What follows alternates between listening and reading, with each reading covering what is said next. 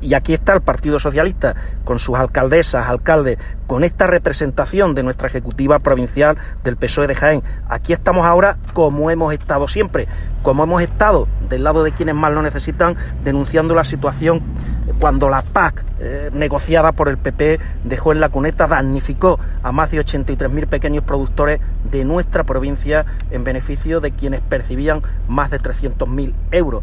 Como hemos estado eh, del lado del olivar, cuando la última y nefasta negociación de la paz dejó a nuestra provincia con 272 millones de euros menos. Nosotros hemos estado siempre, otros aparecen ahora después de habernos dado la pedra que supuso la nefasta negociación de la paz.